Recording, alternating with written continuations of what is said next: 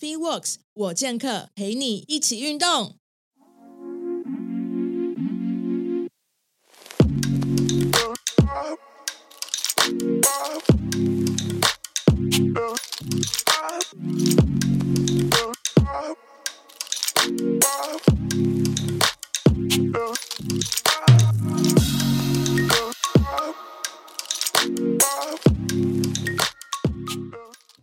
好，欢迎收听 FeeWorks 我健客，我是 Parkes 主持人 Karen。那今天呢，跟我的教练隔离不是隔离，确诊完之后康复了，就是要跟我的教练 Rick 要来聊一下，就是确诊完，应该说确诊期间啦，然后你的那个身体的一些感受，然后到确诊完之后，因为我听说有很多人确诊完他康复了，可他心跳变超高，心率嗯都一直低不下来，然后体力也没有办法恢复，所以在确诊完之后，你恢复了，要怎么样去安排自己的训练？对，哦，所以我们这样这么快的切，就是这么快的直接进入哎主、主主题了，是我？先问你，就是哎确诊的那个、那个过程好了，就是你拿到那两个验孕棒，两条线的时候，两条线的时候那种感受，然后身体的变化，因为我知道有些人很严重，有些人就是更没什么症状。对，因为其实我觉得就是因为我自己本身比较小心一点点呢、所以其实我本身就会定期去测。嗯然后反正那天也刚好说，哎、我想说，哎、那不然来测测看好了。嗯那因为当天早上就想说，哎、我觉得今天感觉有一点怪怪，不太对劲。那个怪怪不对劲是，就是呃，因为我的症状比较严重的只有喉只有喉咙痛了、对，对，然后因为当天早上喉咙就觉得怪怪，嗯，那就想说，哎、今天也刚好要验，然后来验验看，哇，超红的两条线，就直接跑出来，不是要等十五分钟吗？他是哎、没有、我不到一分钟哎。不到一分钟它就变两条，对所以我们其实也不用等到十五分钟。其实我觉得，除非是那种真的很不明显，可能要等比较久，不然其实一般测我觉得蛮快，就蛮。快的。嗯，对啊。所以像当天我就直接去可能附近的诊所或医院，然后去做 PCR 检测、嗯嗯嗯嗯所以那时候就是你确诊，就是你看到那两两条线到去做 PCR，就已经开始身体有不舒服的感觉吗？哎、对，其实是哎、就是它会越来越明显这样子。，对，因为像其实我最严重的时候，是我确诊完的大概是第二天或第三天左右。嗯因为我的症状，我自己评估是觉得没有到很严重了，可能就是嗯比较偏向是喉咙不太舒服，然后就是累了。也没有发烧，哎，没有，完全没有嗯。然后我这症状感觉跟当初我打完疫疫苗时候蛮像的，蛮像的。嗯嗯嗯嗯，对啊然后，所以你那时候就是就有休息吗？还是就是就是开始隔离这样子？就是你也只能隔离啦，就是就是你只能就是找个地方，然后关禁闭这样，哎，然后就是禁闭一个礼拜。对。然后我就看你那个嗯前面就是确诊，然后到后面开始就会做一些运动啊，你开始那边甩嗯壶铃吗？因为那个时候我刚好就是有在执行一个计划，就是在一个月内要挑战甩一万下的壶铃。然后那时候是进行到一半，对，所以就是很尴尬，就是哎，其实我身体好像也没有什么太严重的症状啊，那不然我就继续看看好了。OK。嘿，对啊，所以你说疲劳其实也没有影没有影响太到你原本的就是训练的，就是计划，就那个甩起来的感觉跟确诊之前没有太大差异。其实我觉得多少还是有受影响哎、因为我在甩的当下，其实会觉得啊、呃我可以感觉得出我的身体恢复比较慢，就是嗯因为我平常在练习的时候，我可能会去监控我的心跳嘛。对，那我可以感觉得出，就是我心跳恢复比平常还要再花更长的时间啊。嗯嗯嗯。所以其实我说说没有受影响，我觉得应该不太可能，嗯就是还是有受到一些呃肺炎的影响啊。OK，嗯，你会觉得比较喘吗？喘哦，我注意到比较多的反而是就是你会有时候有心悸，哎，就是会觉得就是换气嗯换不过来这样子。嗯，哎，是没有到那么严重，就是你会觉得你的心跳感觉好像突然跳很快这样。哦嘿，这好像也是蛮多人的症状。对啊，对啊。然后我知道你有嗯你有吃你有喝清冠一号吗？哦，对，要不要跟大家分享一下口感如何？哎，其实蛮好喝的 怎么可能呢？没有，因为那个味道很微妙，它喝起来其实是有点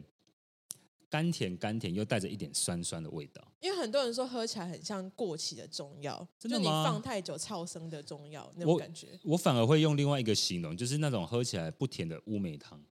哦，哎，就是那种酸酸甘甜甘甜，但是没有到那么甜这样。哦，就是我是你可以接受的。对，就是我喝的时候，我觉得哎还不错哎，其实 啊，所以喝完有有帮助吗？我自己是觉得多少应该还是有啦。嗯，对啊，嗯因为毕竟它是一个算是药品啊，嗯所以我想应该还是心理作用。I don't know, maybe 因为蛮多人的症状，像你是比较轻状，然后我还有遇过真的症状比较严重，是他真的有发烧，嗯然后发到喉咙痛，然后一直嗜睡，对对，然后会丧失嗅觉，嗯然后甚至连味觉会有点点不见。这哦些症对状你有吗？其实我都还好哎、其实因为我知道我有朋友他们是在种的时候，然后好像味觉上面有点受影响。对。啊，可是我听他讲，好像也是蛮快就恢复了，嗯就是没有拖到说，哎、可能真的是永久的丧失啊这样。嗯，我是有朋友他就是确诊嘛，那时候他就嗯开始隔离啊，哎他就想说反正都隔离，就不要每天洗澡，对，然后就发现大概两三天不洗澡之后，他发现哎。诶我怎么闻不到我身上臭臭的味道？认真呢、他就开始紧张，就说：“嗯。我两三天没洗，我的某些部位应该会有味道啊。嗯可是他怎么都闻不到，然后就就开始就是有点紧张，然后就开始去测试闻各种嗯。闻香水，闻各种嗯。就是香的、臭的都闻，他发现就完全闻不到，啊？这么严重、就是就很严重。嗯。然后他我知道他恢复之后，他是嗅觉也还没回来，就是他已经确已经是又又验到阴性了嘛，他就就就隔离出来之后，他的嗅觉好像隔了快一个月才慢慢恢复。哦，真的哦。对啊哦好了，这个月刚好刚好可以当减肥。你是说吃吃进去的东西会没有味道，所以你就不会吃太多吗？对啊，可能就觉得哎、那个食物都没有什么气味之类的。对啊，他他有哎、他有哎、他就是说他就是因为吃东西进去会觉得嗯不知道吃到什么味道，所以他就吃的比较少，那就有变瘦。对啊，好了，这样算好处吗？我也不知道，我觉得怎么样就是隔离，就是嗯确诊这件事情对于我们的就是还是会有身体上面的一些副作用、后遗症。对啊，然后你隔离出来之后，你有觉得你要不要讲一下你那个很好笑的事件？就是我要讲，我现在要带到心态，就是嗯很多人会觉得说，在隔离那七天里面真的非常痛苦，因为他就是很习惯每天都要外出的人嘛，对，然后自由自在的，然后突然间被关在一个空间里面嗯很久，所以他就是会每天都会觉得很沮丧啊什么之类的。哦，真的哦。对，那你我知道说你其实在，你有跟我提过嘛？你可能前面的两三天会觉得就是很不习惯，然后后面就开始就好像就还好。因为我觉得就是一个心态上面转换了。因为其实我刚开始被关的时候，我也觉得哇，看好闷哦。就是因为你知道我是跟家里的人同住嘛，对，那在那个时候，就是我只能关在我自己自自己的房间里面，就是你不能出来嘛，嗯因为可能怕会有染疫上面的风险。嗯那再加上我房间可能本来就不大，所以我要么就是坐着，要么就躺着。就呃，就如果你们那个时候有看我的线动的话，可以发现其实我房间真的不大。对，很小。对，所以其实刚开始你会觉得哇，干超闷的，嗯就是你什么事也不能做。但是当你真的到隔离快结束的时候，你会发现，哎，看怎么有一怎么有一种那暑假快结束的感 感觉一样竟。然还有这种想法？对，，就是你会觉得，哎，因为就是要回去上班了。对，就是哎，慢慢习惯，突然觉得，哎，其实这样也蛮爽的。对对然后你是不是还忘记穿裤子？因为你知道，就是平常 没有这个是另是另外一个小故事，反正就是因为你平常在房间，你也不可能穿的多整齐，你可能就穿条内裤，穿件上衣嘛。那反正那一天就是十二点一到，我就想干，我终于解禁了，那我要出门，然后反正就很快的就出门这样。然后出门的时候，我才才突然想起一件事，哎，看我有穿裤子吗，然后来哎检查检查了一下，哦，还好有，还好有，要不然就会有另外一个头条新闻，哎，对，就是很隔，离出来之后忘了穿裤子，哎，这样很尴尬哎，其实，就会上爆料版吧。呃，不太好了，不太好。对，然后我们接下来聊聊，就是因为很多人，就像因为你是有在在隔离的期间，还是有持续的训练嘛？对。但有很多人就是回就恢复，就是他隔离出来之后，他要回去健身房训练的时候，他就有嗯发现，哎、我怎么体力变差了？嗯然后我根本也没有做什么事情，原本这个动作可能做不会觉得心跳跳很快，他突然对间就是连安静的心跳都八九十那样子，嗯所以要怎么去？就是恢就是恢复之后，你要怎么去循序渐进地安排，就是训练这件事情。嗯因为我觉得，其实虽然说染疫这件事情，就是以现在的病毒，就是我们可能也打完疫苗了，嗯那它本身的症状可能就没有到那么的严重。嗯但毕竟它还是病毒，它还算是一个呃疾病嘛，嗯，多少其实对身体还是有受影响的。对，那其实最常见的就可能是你回去运动的时候，你会觉得哎，很容易会有疲劳，嗯不然就是可能换不过气的情况。嗯所以其实我这一阵子看了蛮多一些，不管是什么协会，或者说呃医生那边给的一些呃建议啦，嗯。就其实都会建议说，可能就一样先从比较轻的强度来开始训练。嗯嗯，就比如说我们可能一般在做做重训嘛，对，那你可能就是先从比较轻的重量，可能大概就是你平常的一半的重量，嗯然后先哎慢慢找回感觉。嗯因为毕竟那个时候其实身体可能刚好，但可能还没到完全的恢复过来，嗯嗯所以其实就是循序渐进，用比较呃轻松的方式方式先慢慢来了。嗯嗯嗯然后你可能就是本身在呃做完中间休息的时候，那那个休息时间可以尽量拉长一点点。嗯嗯，就比如说你平常可能会习惯休个啊三十秒啊一分钟啊，对，那你可以先试着再把它拉长一点点，可能先休个两分钟三分钟左右，嗯哼，哎，确定身体是一个比较有恢复的状况，然后再做训练。嗯因为毕竟一开始也不太建议呃让身体就是太快回到就是你可能在染疫前的那个强强度强度上面。对啊对啊，因为像而且你会觉得呃心肺功能有有有影响吗？其实我觉得多少会有一点点呢、嗯因为像我还记得我那个时候刚回去练的时候，就大概是隔离完一个礼拜后，嗯，所以其实是距离我染疫前大概是两个礼拜的时间了。对，我突然回去做一些训练的时候，会发现，哎、其实真的会蛮累的。就会觉得它比平常嗯一般以前还要更花更多力气。就是你可能用同样的重量，你可能在染疫前，哎、哎、这个重量对你来说是轻松的，嗯嗯嗯，但之后就是染疫之后，你会发现，哎、其实呃，会觉得这重量感觉好像变得比较重，嗯嗯，然后蹲完的时候也会觉得，哎、比较累一点嗯点。嗯嗯所以其实我觉得多少还是有影响到了。嗯。那像那些跑者，因为他们、嗯因为因为新冠肺炎，就毕竟它会先攻击的就是肺部嘛，对啊，很多人就说它会让那个肺纤维就越来越薄这样子。嗯嗯，所以他们要怎么样？因为它毕竟就是已经有一个受损状态，它这你知道肺一旦受损，它是没有办法修补回去的。对啊，就是会很就是很难恢复过来。对，那像像跑者或者是说比较激激烈运动的运动员，比如说像篮球员啊，然后他们都会会很要求需要有好的体能或心肺功能的。对，这个要怎么样去？因为这已经变成后遗症了，他一定没有办法恢复到像就是染疫之前的那个状态。他要怎么样去有什么补强的方法，可以再把这个训练回来？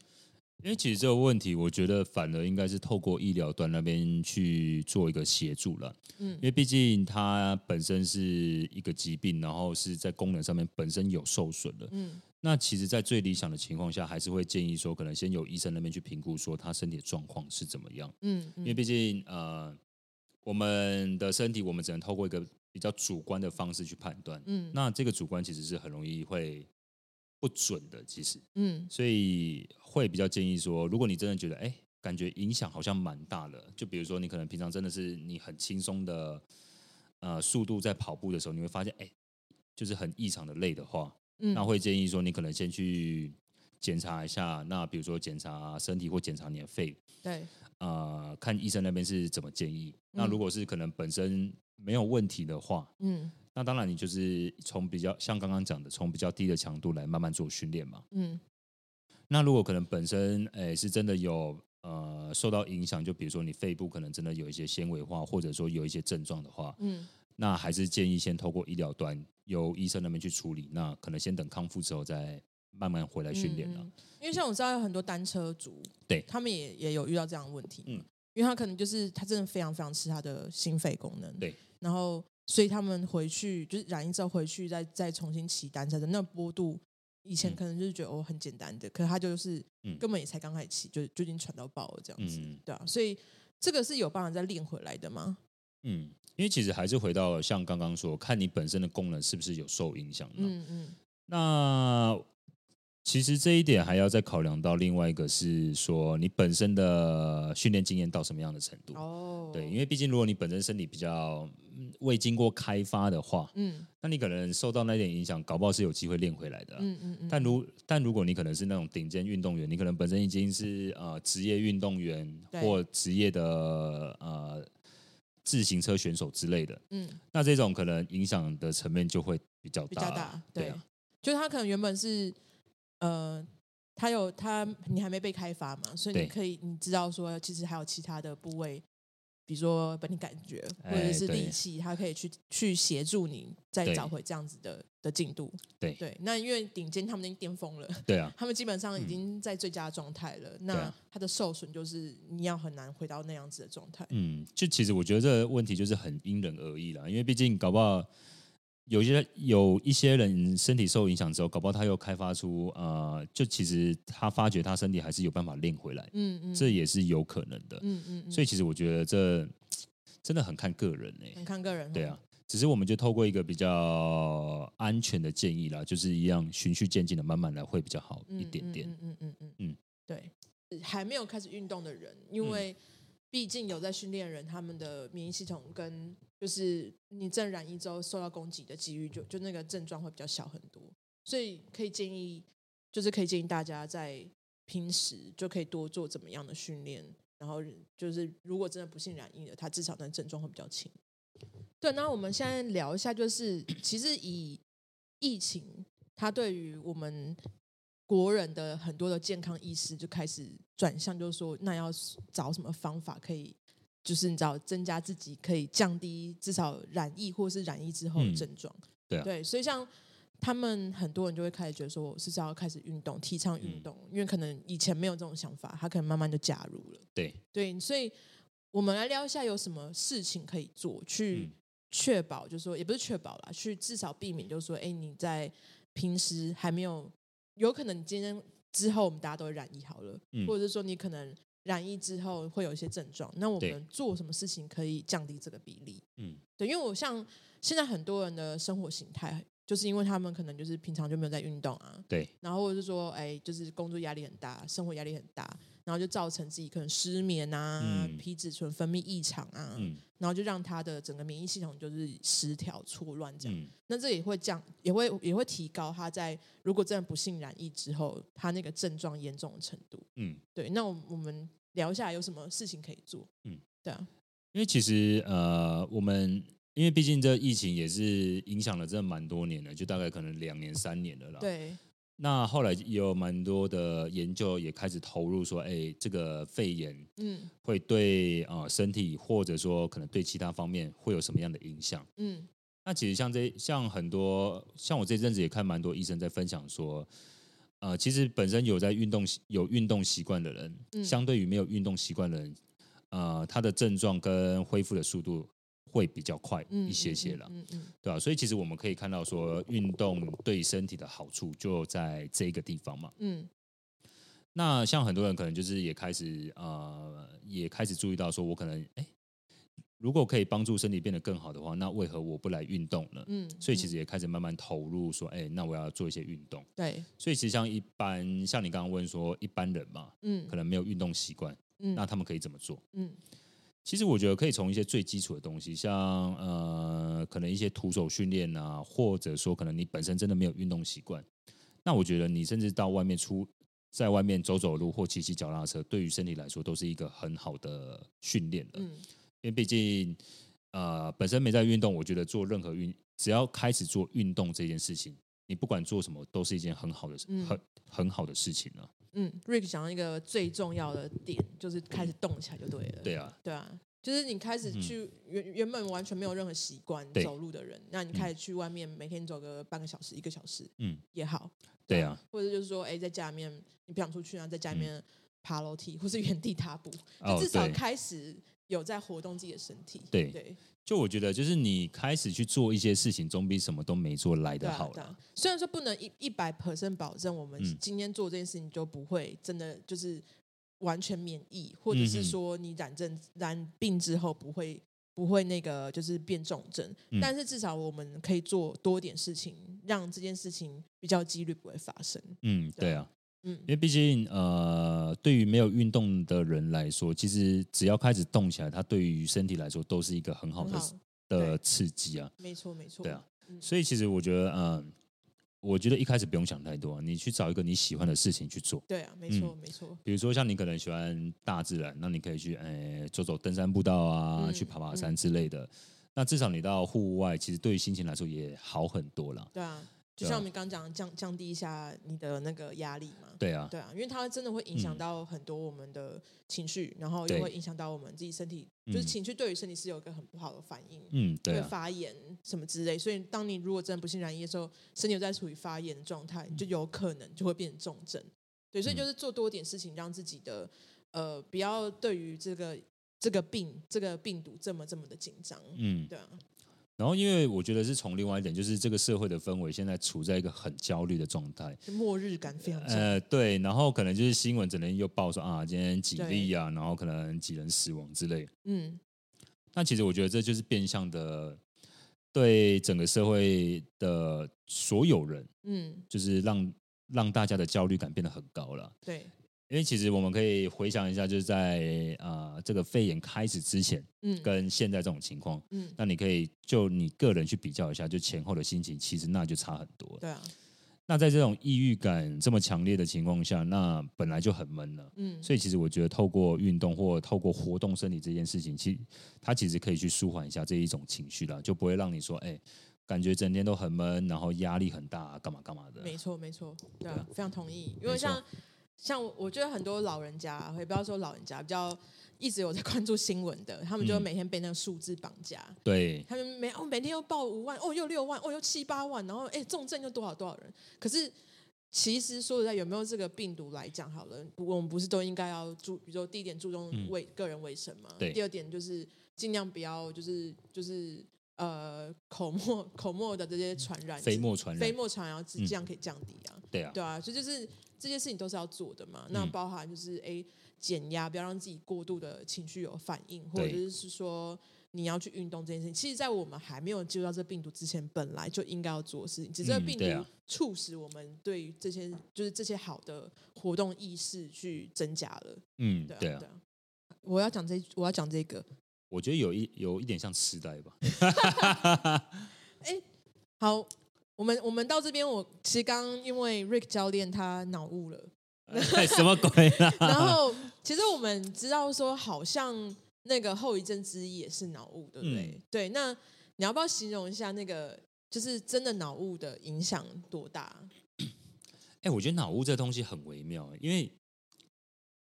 其实我不知道脑真真正脑雾的感觉是怎么样，但是我看新闻的形容是，比如说说什么你开车开到一个地方，你会突然忘记说你要去有点像痴呆，症这样，对。所以你会走走到某一个地方就，哎，我怎么在这？可是我觉得我平常就这样了，什么？只是现在更严重，是不是？哎没有，其实差不多啊，持平啊，持平啊，发生频率很很频繁。哎、对，OK，那那到底要怎么去证明是不是后遗症呢？哎、其实其实我不知道你，现在又在脑雾。没有啦，我认 就是我认真不认真不知道啦。我觉得脑雾真的就比较像是，因为有些人他可能呃状态不好，睡眠很嗯很不足的时候，他常常会发现他可能有很多事情要去执行，可是以前可能很清楚的可以不用靠任何的，就是行事力啊、嗯笔记本啊，光是靠头脑就可以记得这些事情。啊，那可能某一个时段，他可能就真的状他不太好，然后嗯他就发现他记不住原本很轻而易举可以记住的事情，他需要靠其他的东西来辅助。对啊，因为我记得脑雾这件事情其实不在在肺炎之前就有了。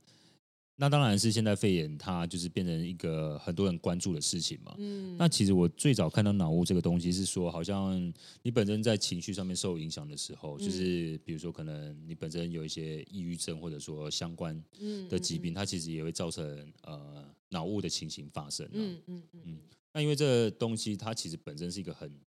我觉得算是一个比较最近大家比较关注的话题，所以才慢慢被人家知道。嗯嗯，但其实它还是有很多东西可能可要被探讨一下。，对因为这可能跟就是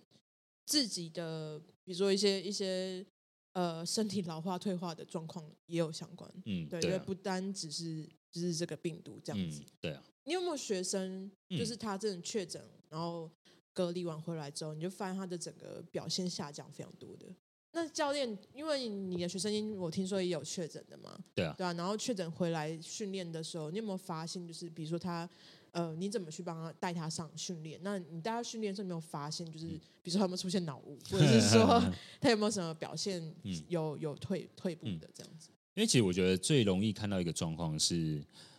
疲劳，就是疲劳，疲劳，对，就是呃，因为毕竟可能身体还还没复原呢、所以会变成说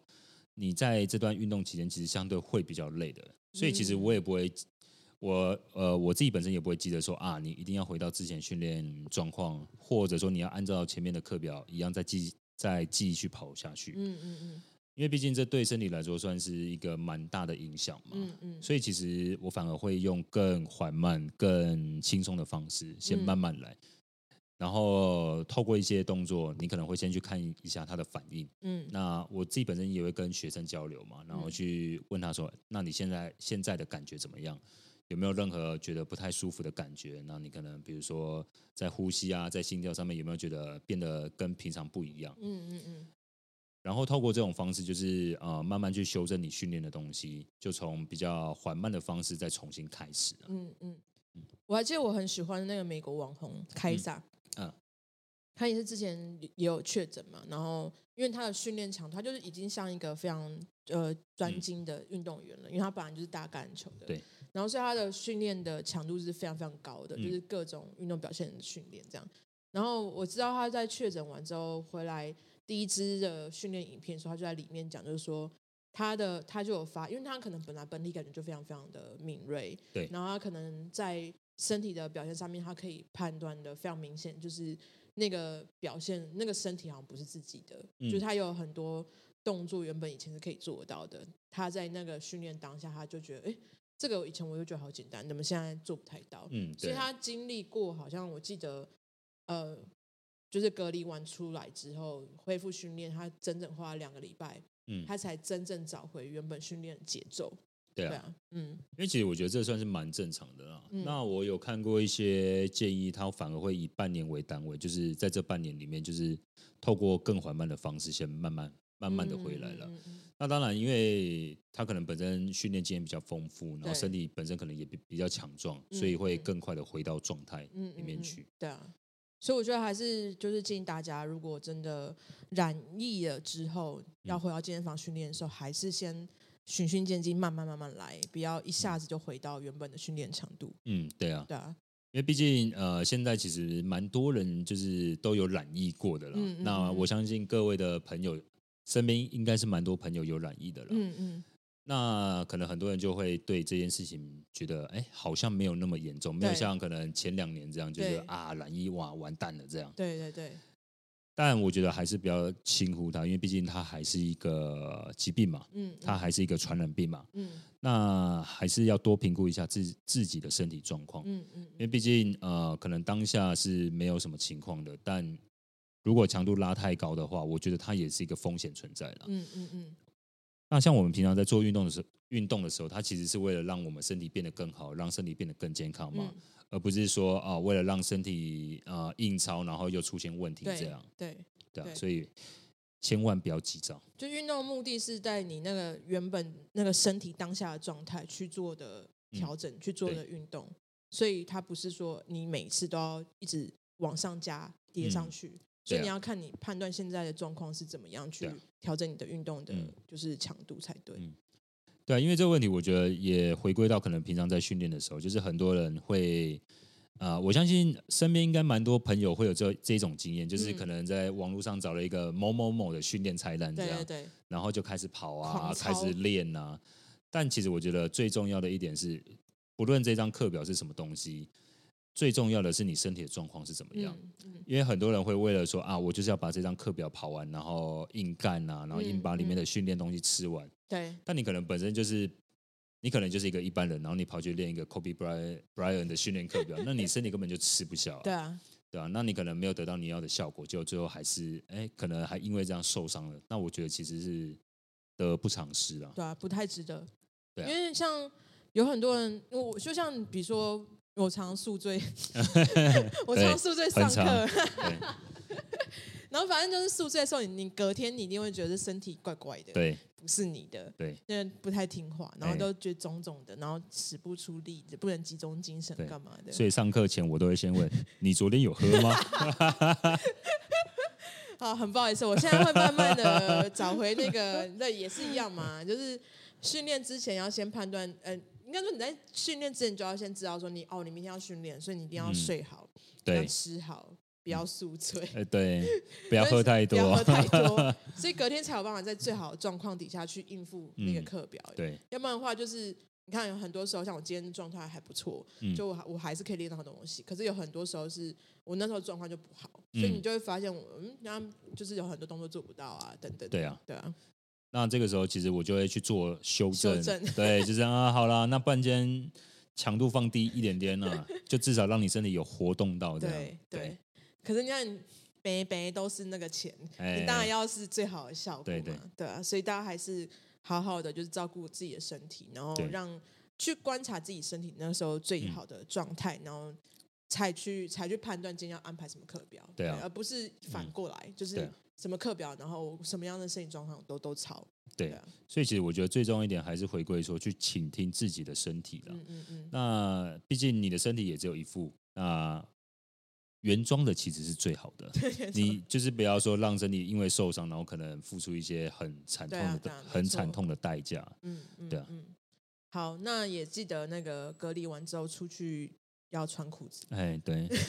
出门前那个先照一下镜子，检查一下有没有什么蓬头垢垢面啊，然后你的衣着啊有没有出问题啊？这样，嘿，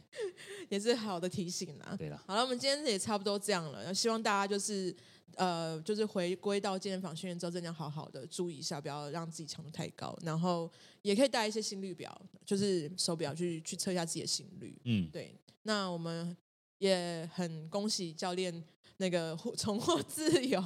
好了，感谢了，希望不要再脑雾了。那我们下次见喽，拜拜。拜拜。